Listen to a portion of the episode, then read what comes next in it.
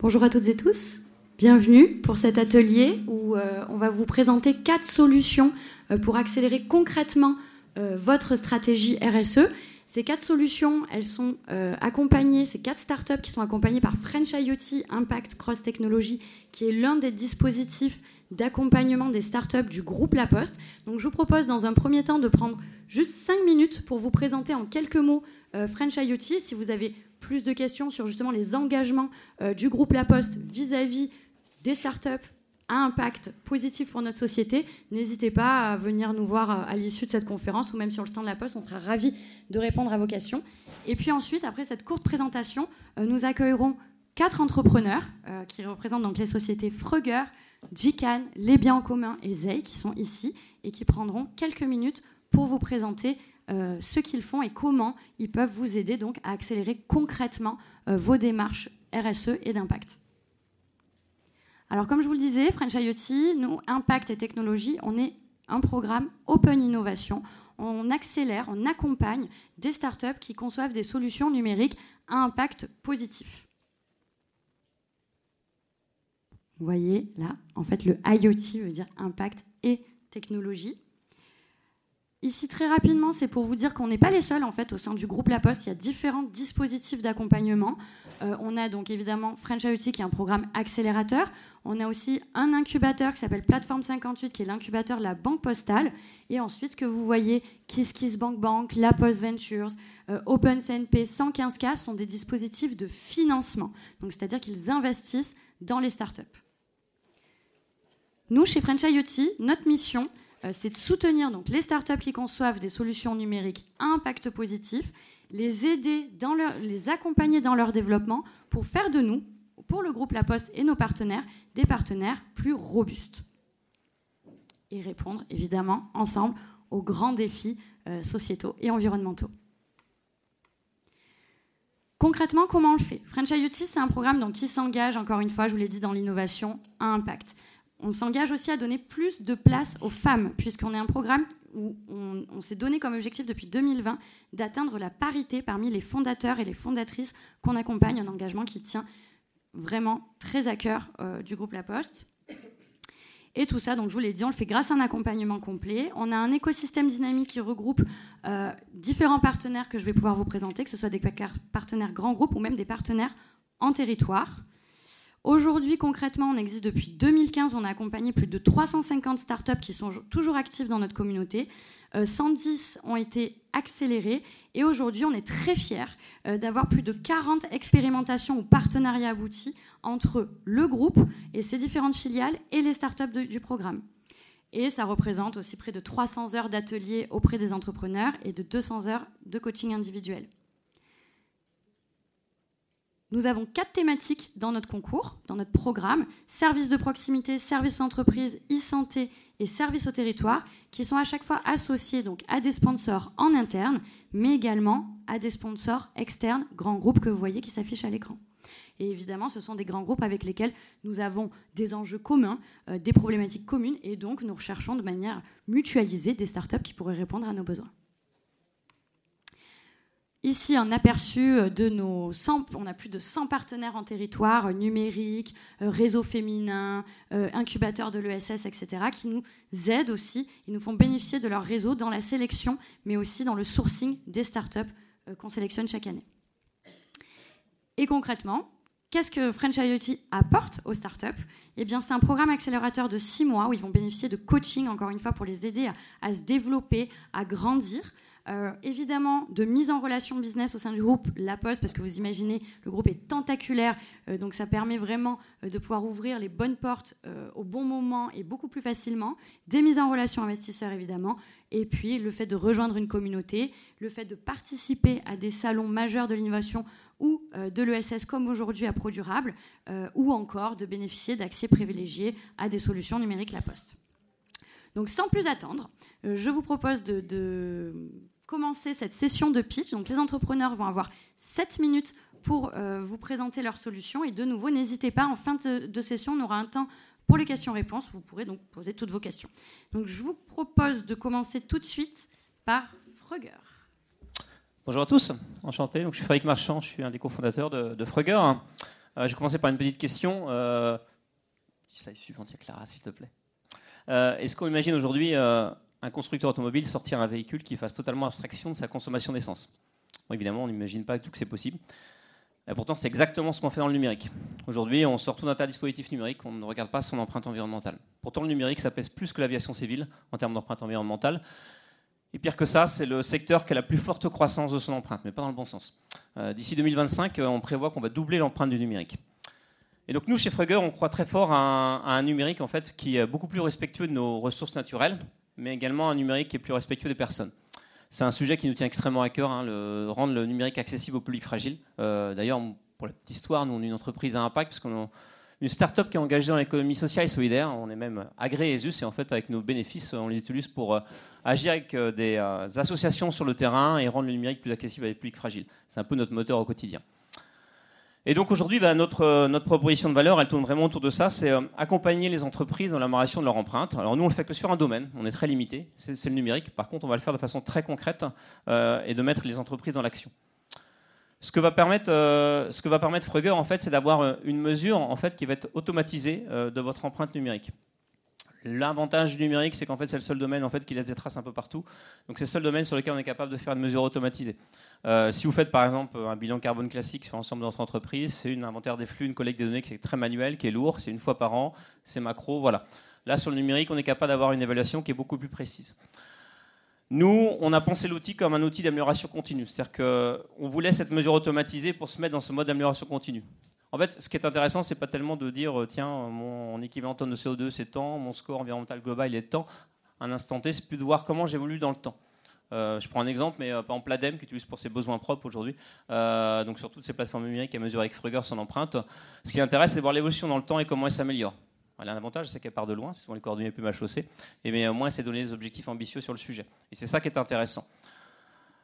L'autre parti pris qu'on a pris, c'est qu'on n'est pas uniquement scope 1, scope 2, on veut vraiment mesurer l'entièreté, donc on mesure le scope 3, toutes les émissions indirectes pour qui euh, ça ne parle pas. Pour donner un exemple concret sur le numérique, euh, un utilisateur, que ce soit un client ou un partenaire qui utilise un service numérique, l'amortissement par exemple son device qui vous permet d'accéder au service numérique, ça c'est votre scope 3, c'est l'indirect, c'est votre responsabilité.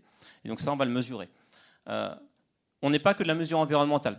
On fait également la mesure sociale. Alors, pas mesure sociale, qu'est-ce qu'on va regarder? C'est l'accessibilité. Normalement, toutes les grosses entreprises hein, sont soumises à un référentiel qui s'appelle RG2A.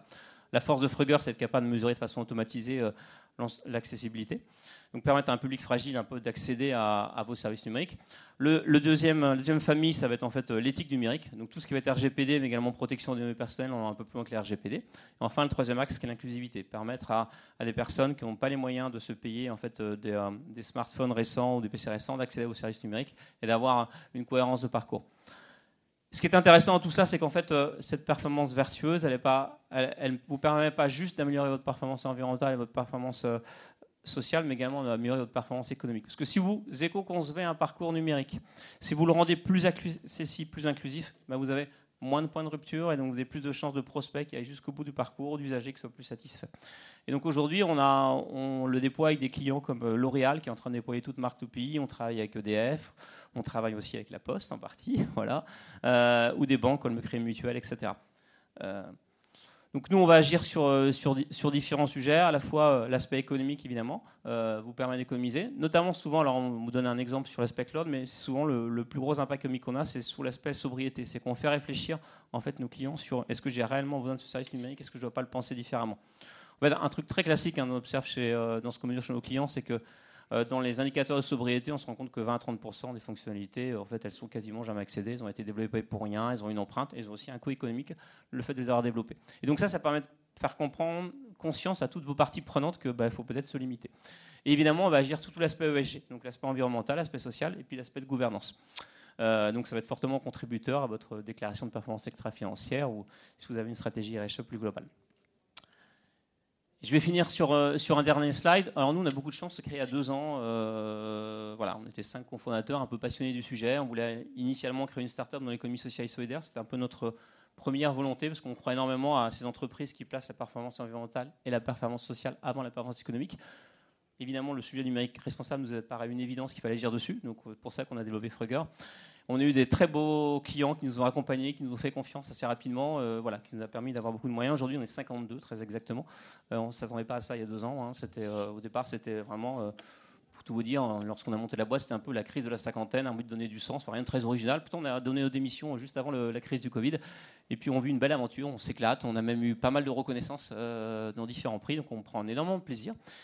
Et euh, tous ces experts à cette plateforme, ben, on aura plaisir à vous accompagner sur vos problématiques pour avoir euh, une amélioration concrète de votre empreinte sur l'aspect numérique, qui est vraiment quelque chose d'essentiel. et j'ai envie de dire, c'est votre, vitrine parce que c'est votre premier point d'interaction avec l'ensemble des parties prenantes. Donc, si vous n'améliorez pas votre empreinte numérique, je pense que vos clients, vos partenaires, ils ont du mal à, à, croire finalement dans votre stratégie de développement durable. Voilà, merci.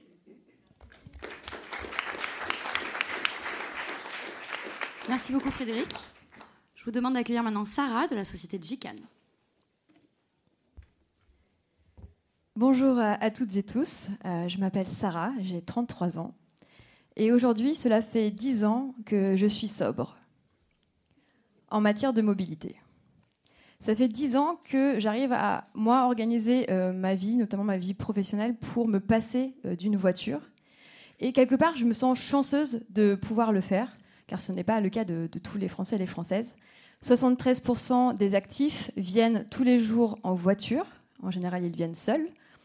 Et on passe à peu près 5 à 7 heures par semaine dans les transports. Ce n'est pas toujours un choix.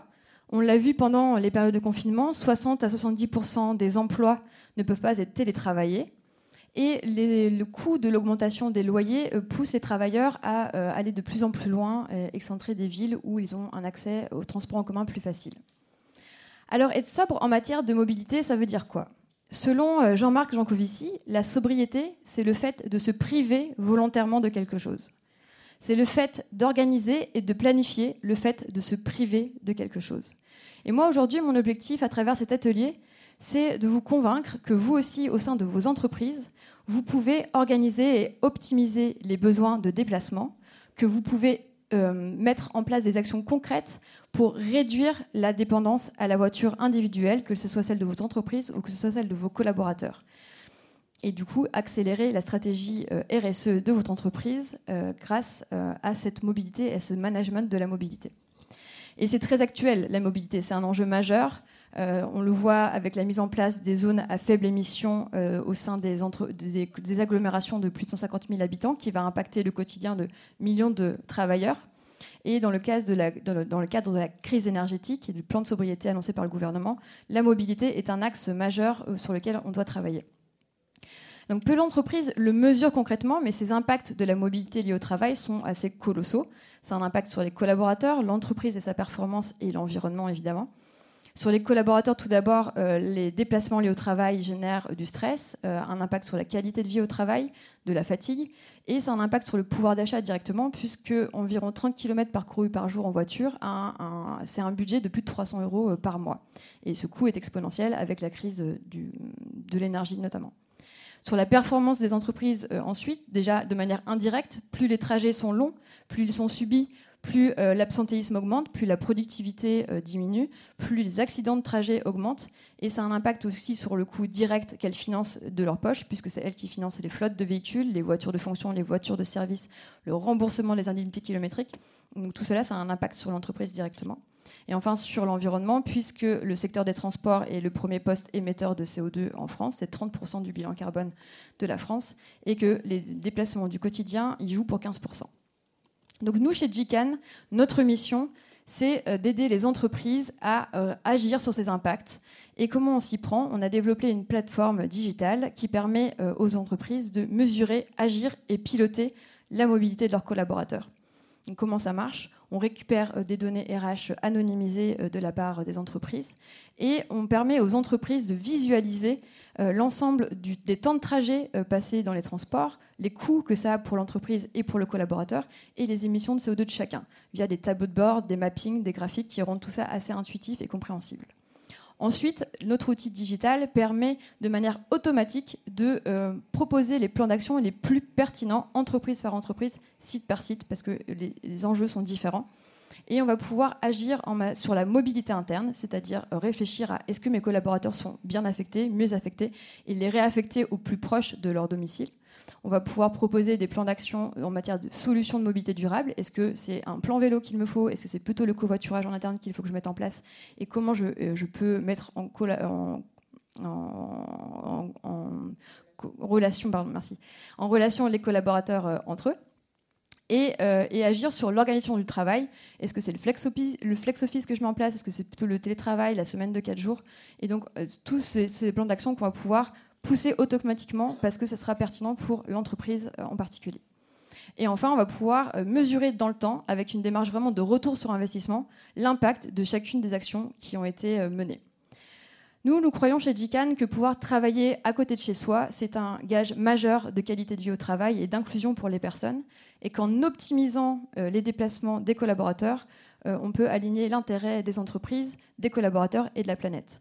On travaille avec tout type d'entreprises, de toute taille, et surtout des entreprises multisites, telles que Bouygues Construction, euh, le groupe Action Logement et euh, une entreprise du luxe dont je ne peux pas euh, dévoiler le nom. Mais avec cette entreprise du luxe notamment, sur un périmètre de 900 collaborateurs, en moins de 12 mois, on a réussi à faire économiser à l'entreprise 30 tonnes de CO2. Ça équivaut à, 30, à 60 000 repas végétariens produits.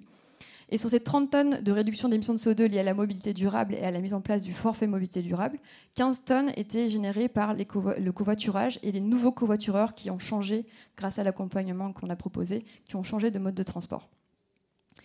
Sur un autre périmètre tel que Bouygues, en Ile-de-France, on a euh, évalué que 40% des effectifs à poste équivalent pouvaient être affectés sur un chantier plus proche de chez eux. Et euh, réaffecter 40% de ces collaborateurs, ça permettrait euh, de restituer 2000 euros de pouvoir d'achat par collaborateur par an. Ça permettrait de réduire de 300 tonnes le bilan carbone de l'entreprise juste sur un périmètre de 700 collaborateurs et de restituer 50 000 heures de trajets non parcourus, enfin non passés dans les transports, parce qu'on a réduit euh, les trajets du quotidien de ces collaborateurs-là. Donc si euh, vous aussi vous souhaitez rejoindre le club des entreprises sobres en matière de mobilité, vous pouvez nous voir, venir nous voir à la fin de cet atelier, nous contacter à travers notre site web ou, LinkedIn et en parler surtout à vos dirigeants, vos responsables RSE et RH. Euh, parce que ce sont eux euh, qui sont euh, les moteurs au sein de l'entreprise et parce qu'ensemble, yes, we can, yes, G can. Merci. Merci beaucoup, Sarah. Alors, je vous demande maintenant d'accueillir Yann de la société Les Biens en commun.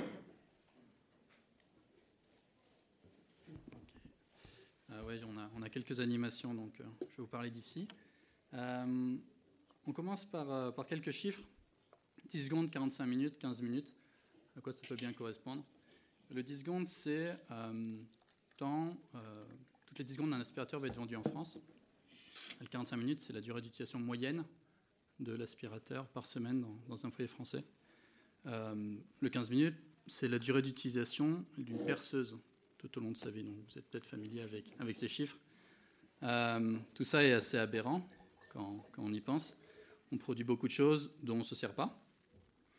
Et euh, on est équipé ainsi d'une trentaine d'équipements euh, par, ménage français. Et de l'autre côté de la chaîne, en aval, on va jeter en général entre 16 et 20 kilos d'équipements électriques et électroniques par an, pour moitié encore fonctionnels, et l'autre moitié, je suppute qu'elle doit être réparable. Donc tout ça, c'est pas durable. Et si tout le monde vivait comme un, un Français moyen ou une Française moyen, euh, on aurait besoin de trois planètes. Donc si on continue comme ça, c'est clair qu'on va dans le mur. Alors partager ces équipements, ça ferait clairement sens. Euh, il y a des applis de partage entre voisins, on peut aller louer son, appareil chez Kiloutou, mais force est de constater que ça ne se démocratise pas. Et la raison principale, c'est que ça ne donne pas envie, c'est des contraintes, et qu'il ne faut pas s'attendre aujourd'hui à ce que la majorité des gens changent leurs habitudes pour l'environnement si ça impose des contraintes. C'est peut-être du cynisme, je considère que c'est du pragmatisme. Peut-être dans 15 ans, mais pour l'instant, c'est encore trop tôt. Donc l'idée, c'est de donner envie de passer à la mutualisation.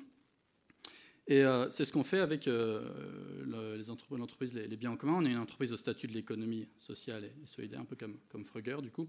Euh, notre mission, c'est de développer une alternative désirable à la propriété pour faire passer, basculer une majorité relative des gens de la propriété au partage. Si on n'embarque que 0,01% des colobobos comme moi, ça ne sert à rien. C'est environ 30, 40, 50% de la population. Voilà, c'est moi qui me suis lancé fin 2019, euh, Yann Lemoine, et puis Thomas m'a rejoint, qui est au premier rang comme directeur associé euh, dans l'aventure il, y a un an. Et on est accompagné d'un certain nombre de partenaires, puisque le projet est ambitieux, donc tout de suite je suis allé chercher des partenaires qui peuvent, suivre notamment en termes de, fourniture d'équipements. Et puis on a Écosystème, qui est l'éco-organisme en charge de collecte du tri du traitement des déchets électriques et électroniques en France, et des partenaires comme French IoT pour nous aider à accélérer. Bon, tout ça, c'est fort bien, mais comment est-ce qu'on fait? Comment est-ce qu'on fait pour donner envie aux gens de, mutualiser, de partager? Ben, L'idée, c'est de proposer des équipements du quotidien stockés dans des casiers connectés. Donc, c'est nous qui mettons les équipements dans des casiers.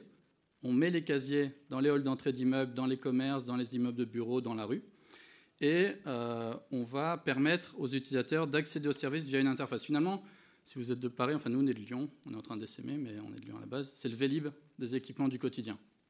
Voilà, pour, pour résumer. Euh, et on assure vraiment tout depuis le déploiement jusqu'à la gestion utilisateur, jusqu'aux tournées d'entretien pour garantir un service de qualité. Et, on est bien sur cet objectif proposer une alternative désirable à la propriété, ça implique d'apporter les mêmes avantages que la propriété. La garantie de trouver l'équipement que vous recherchez, l'ultra proximité, la disponibilité au moment de votre besoin, l'autonomie, vous n'avez pas envie d'aller voir votre voisin tous les jours, ou peut-être pas du tout d'ailleurs, et le bon fonctionnement. Si on valide ces cinq points, plus les avantages du service, ben, le pari c'est que 60-70% des gens verront les avantages du partage, accès à plus, accès à mieux, pour moins cher, et sans les contraintes de stockage, d'entretien et de réparation. Je ne sais pas trop où j'en suis sur le timing, donc on va un peu accélérer. En tout cas, j'en suis à 3 minutes J'y reste? Ok. Donc pour les utilisateurs, c'est les avantages de la propriété du partage d'un service. On peut espérer embarquer beaucoup de monde. Pour les gestionnaires de lieux de vie, donc résidence, commerce, euh, bureau, c'est un service utile pour attirer, fidéliser les résidents, les clients, euh, pour créer du lien, euh, pour réduire la quantité de déchets générés par, euh, les encombrants, notamment, ça c'est pour les, bailleurs sociaux en particulier, et puis communiquer sur l'engagement, et au-delà de communiquer, je pense que ça se fera pas sans la transition écologique ne se fera pas sans l'implication de tous. Donc au-delà de communiquer, c'est vraiment s'impliquer dans, cette transition. Et pour les collectivités, naturellement, si on déploie largement, et c'est bien l'ambition, c'est de réduire significativement la quantité de, déchets à gérer, d'améliorer significativement le taux de, réparation, recyclage, réutilisation de tous ces équipements et de démocratiser l'accès à des équipements de qualité pour tous pour rendre la sobriété euh, on dire, désirable et souhaitable. Voilà. Et in fine, l'ambition, c'est de réduire l'impact environnemental lié à la production liée aux déchets, c'est de ralentir la consommation naturelle de, de ressources et c'est de développer un marché pour SEB, typiquement, pour des appareils éco-conçus. Imaginez, on a un immeuble, 40 appartements, aujourd'hui c'est 40 aspirateurs qui passent 99% de leur temps dans un placard. Demain, si on a réussi à réduire à 5 aspirateurs de meilleure qualité, fois 10 000 immeubles, fois 30 équipements, ça peut avoir un impact significatif. En tout cas, c'est l'ambition. Euh, pour l'instant, les retours terrain, on a, installé le système dans quatre résidences étudiantes sur Lyon. Les, retours sont, très positifs. Le nombre d'inscriptions augmente, le nombre d'utilisations augmente aussi. On est à plus de 400 utilisations, dont 100 le dernier mois. Et ce qui est super positif, c'est au-delà de la satisfaction client, c'est qu'il n'y a aucun vol, aucune dégradation. Quand je me suis lancé il y a deux ans, on m'a dit c'est bien, c'est une bonne idée, ça fait sens, mais va en Suède. Ah, c'est triste, on est dans une société où il y a trop de défiance. On devrait faire plus confiance, c'est mon, point de vue. Et, quand il y a un problème, traiter le problème, prendre une caution, supprimer le compte utilisateur. Mais 999 personnes sur 1000 vont être respectueuses. Donc on part sur cette idée, idée de confiance. Et pour l'instant, bah, ça ne nous porte pas préjudice, au contraire. Donc comment ça se passe en termes de modèle économique? On demande aux gestionnaires de couvrir le coût d'installation des casiers et des équipements sur un abonnement lycée sur 5 ans. C'est nous qui finançons l'installation, mais un abonnement permet de couvrir sur 5 ans. Ce qui permet ensuite, pour les utilisateurs, un tarif très abordable d'à peu près 1 euro de l'heure en résidence, 4-5 euros pour 24 heures si on est dans des immeubles de, bureaux typiquement.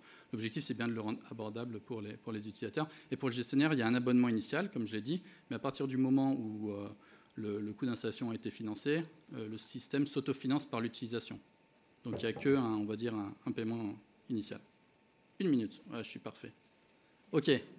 Donc, en toute modestie, bien sûr. Excusez-moi.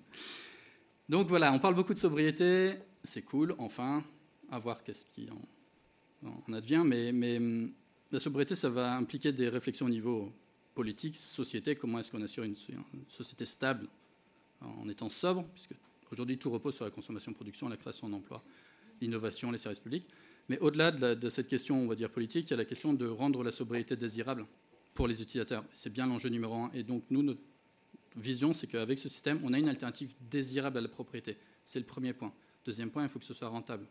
On est rentable. Troisième point, il faut que le concept soit facile à essaimer. C'est le cas aussi, on peut les installer dans bah, n'importe où finalement, ça, peut être installé. Et c'est dans l'intérêt de tout le monde. Donc l'objectif, c'est vraiment de faire en sorte que dans le monde d'après, s'il arrive, en 2050, ça devienne totalement naturel pour nous, pour nos enfants, nos petits-enfants, de descendre de deux étages pour récupérer notre aspirateur, notre appareil à. C'est notre vision, ça ne se fera pas sans vous, donc euh, si ça vous intéresse, n'hésitez pas à venir nous, nous parler à la fin de l'atelier. Merci.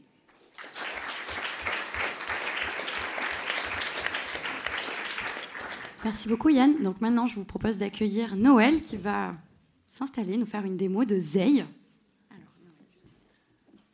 Alors bonjour à tous, je vais grignoter 30 secondes de ma presse pour euh, brancher les câbles. Tout simplement parce que je préfère faire une démo concrète, euh, parce que je pense que c'est toujours. Est-ce que je peux avoir le... C'est qui fonctionne? Parfait, merci. Alors, rebonjour à tous, je suis Noël Boza, le fondateur de la plateforme Zei. Et Zei, si je dois vous le présenter en une phrase avant d'entrer dans le concret, c'est une plateforme d'évaluation et de pilotage RSE qui a été surtout pensée pour aider les marques à reporter, mais surtout communiquer leur RSE auprès des parties prenantes. Alors pourquoi Le constat de départ est assez simple et je pense qu'ici à Produrable, on l'a tous fait. Ça fait 50 ans qu'on sait qu'il y a des problèmes sociaux environnementaux, ça fait 50 ans que les scientifiques poussent, mais concrètement, cette transition environnementale n'est pas allée encore assez loin. Et quand on essaye de creuser un petit peu pour comprendre pourquoi est-ce qu'on n'arrive pas à bouger concrètement en tant qu'entreprise, particulier et société, on se rend compte qu'on a d'un côté la demande, donc les consommateurs, les salariés, les talents, les investisseurs qui aujourd'hui veulent avoir du sens, veulent avoir de l'impact, mais ils n'ont aucun moyen efficace de comprendre et comparer ce que font les entreprises. Et de l'autre côté, on a les entreprises qui veulent se lancer parce qu'elles sont conscientes qu'il y a un intérêt en termes de marque employeur, elles sont conscientes que les consommateurs et les acheteurs font attention de plus en plus à la RSE. Et en interne, dans les entreprises, les salariés sont eux-mêmes comprennent qu'il y a une urgence climatique, donc ils veulent agir. Mais il y a deux freins structurels qui bloquent ce passage à l'action chez les marques. Le premier, c'est qu'on veut agir, mais on ne sait pas exactement qu'est-ce qui est important pour mon activité. Je suis dans la banque, mes enjeux n'ont rien à voir avec le textile ou le digital. Et ce premier, ce premier frein, c'est que je dois faire appel à des cabinets de conseil qui coûtent en général très cher, parce que c'est un métier d'expert et il y a peu de compétences en expertise d'impact. Et le pire, c'est qu'une fois que j'ai mis du temps et de la ressource dans ma RSE et dans mon impact, il n'y a quasiment aujourd'hui aucun moyen efficace de communiquer. Il y a des rapports RSE, alors qui sont pas mal parce que c'est la réglementation, on est obligé de les produire, mais même le plus écolo de tous n'ira jamais comparer les 300 pages de la BNP avec les 300 pages de la Société Générale, à moins qu'on soit, fou, et c'est le cas dans quasiment tous les secteurs, c'est même pas comparable, c'est même pas la donnée qui est, qui est relativisée. On a ensuite les labels RSE qui sont sympas, qui sont pas mal, comme le label Lucie, Bicorp et l'AFNOR, mais un label, ça reste un tampon, ça reste un certificat, donc il y a un niveau de transparence et de détail qui n'est pas suffisant pour avoir un passage à l'échelle important auprès des consommateurs et des salariés. Et donc il manque jusqu'à présent un outil qui permet très facilement aux entreprises de valoriser ce qu'elles font, ce qu'elles ne font pas et comment elles se positionnent par rapport aux concurrents pour permettre aux parties prenantes d'enfin pouvoir comprendre et comparer ce que font les marques. Et c'est exactement sur ça qu'on a construit Zei, qui est une plateforme digitale, une plateforme SaaS, utilisée aujourd'hui par plus de 4000 entreprises, et qui est capable, grâce à une matrice et une technologie qu'on a, qu'on a développée et inventée, d'aller identifier pour n'importe quelle marque quelle que soit la taille et le secteur, tous les indicateurs RSE d'impact les plus importants pour mon entreprise. Ce n'est pas simplement le secteur, on va vraiment dans le détail de toutes les spécificités de l'entreprise pour s'assurer qu'on prend vraiment en compte tout ce qui est important, qu'on n'intègre rien de non pertinent, parce qu'il n'y a rien de pire que d'avoir 200 critères dont la moitié ne me correspondent pas, avec une pondération des enjeux, des indicateurs par rapport à l'importance de l'enjeu pour le secteur d'activité, et cette matrice s'adapte à plus de 215 secteurs d'activité, 500 spécificités sectorielles et 10 tailles d'entreprise qu'on va recouper avec des centaines et des centaines d'indicateurs RSE d'impact. Et on est capable de générer avec cette matrice plus de 70 millions de profils différents pour s'assurer qu'on colle vraiment à tous les cas possibles et que n'importe quelle entreprise, dès le départ, comprenne ce qui est important pour moi, ce que je fais de bien, ce que je ne fais pas encore, en toute transparence, et quels sont mes objectifs pour avancer à partir de là. Une fois qu'une entreprise s'inscrit et qu'elle a reçu cette grille d'indicateurs d'impact avec une méthodologie qui est extrêmement transparente pour comprendre en quelque sorte qu'est-ce qu'il y a derrière l'enjeu d'un textile durable, si je suis un cible français, elle va pouvoir faire une évaluation de sa RSE et de son impact pour voir ce qu'elle fait bien et qu'est-ce qu'il lui reste à faire pour avancer dans sa démarche à partir de là. Elle va pouvoir se servir de l'interface et de l'outil pour piloter son progrès avec ses parties prenantes, avec ses salariés, pour que la RSE soit gérée au quotidien avec les équipes et que ce soit pas simplement quelque chose qu'on fait une fois par an pour générer un rapport. Et surtout, et c'est là la plus-value majeure de Zei, c'est que ce profil, avec tous mes indicateurs, tous mes enjeux sur l'environnement, le social et la gouvernance, je vais pouvoir le partager, le diffuser et le communiquer auprès de mes salariés, des acheteurs, des consommateurs, même de mes investisseurs, pour que n'importe quelle partie prenante puisse accéder en toute transparence à mon score sur l'environnement, sur le social et la gouvernance, et le détail de tout ce qui compose ma démarche RSE de manière complètement objective. Et ça, que je sois le site français, OVH avec des critères liés au data center, Malakoff Humanis, que vous pourrez aller voir sur le salon, euh, mais ça peut être aussi le boulanger du coin ou euh, pêcheur de coquillages. C'est vraiment pensé pour tous les secteurs. Et dans cette logique de communication, on s'intègre sur les sites Internet non pas comme un label, comme un tampon, mais véritablement comme un nouveau réseau social qui, apparaît à côté des gros réseaux américains, pour qu'en un clic, j'accède à la donnée. Et de plus en plus, et là je fais le pont avec ce qu'on fait aujourd'hui avec Produrable, des QR codes qu'on peut intégrer dans ces bureaux, dans ces produits, sur ces packaging, pour qu'en un scan, je comprenne très concrètement ce que fait l'entreprise, ses objectifs et comment escaler par rapport au reste du secteur d'activité. Historiquement, ZEI avait été pensé pour l'évaluation et on est en train d'intégrer actuellement sur ZEI les templates de réglementaires, notamment avec la CSRD qui arrive très vite et la DPEF, pour pouvoir piloter toute ma data brute dans un seul et même outil, pour que ça aille alimenter ensuite mon réglementaire, mes DPEF ou n'importe quel autre référentiel, avec la finalité de pouvoir communiquer enfin ma démarche en toute transparence et faire de ma démarche RSE un véritable levier de compétitivité. Et donc si vous avez des besoins dans la communication de votre démarche auprès des parties prenantes, en B2C ou en B2B, n'hésitez surtout pas à venir échanger avec nous. On a un stand euh, directement sur le salon. Euh, et vous verrez, je pense, beaucoup de stands avec le petit QR code ZEI à destination des visiteurs. Merci à tous.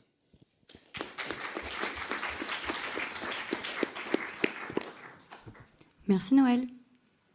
Alors maintenant, il nous reste un peu de temps pour les questions. Alors si vous en avez à adresser à, nos entrepreneurs, c'est le moment.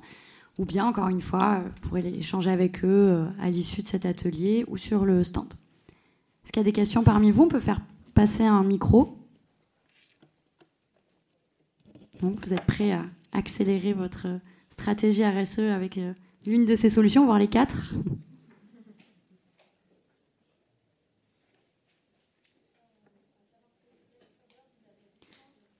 Tout à fait. Ouais. Zay et Fruger ont, un stand, donc vous pouvez aussi directement les rencontrer les équipes. Est-ce que vous avez un numéro de stand en tête, peut-être? Non, pas en tête. Au fond à gauche. C'est en zone bleue, euh, enfin, ouais. Plus 70 pour Fruger, je crois. Ok. Bah, écoutez, s'il n'y a pas de questions, on va peut-être euh, clôturer cet atelier. Merci à, toutes et tous pour votre participation. Et puis, euh, très bon salon et à bientôt.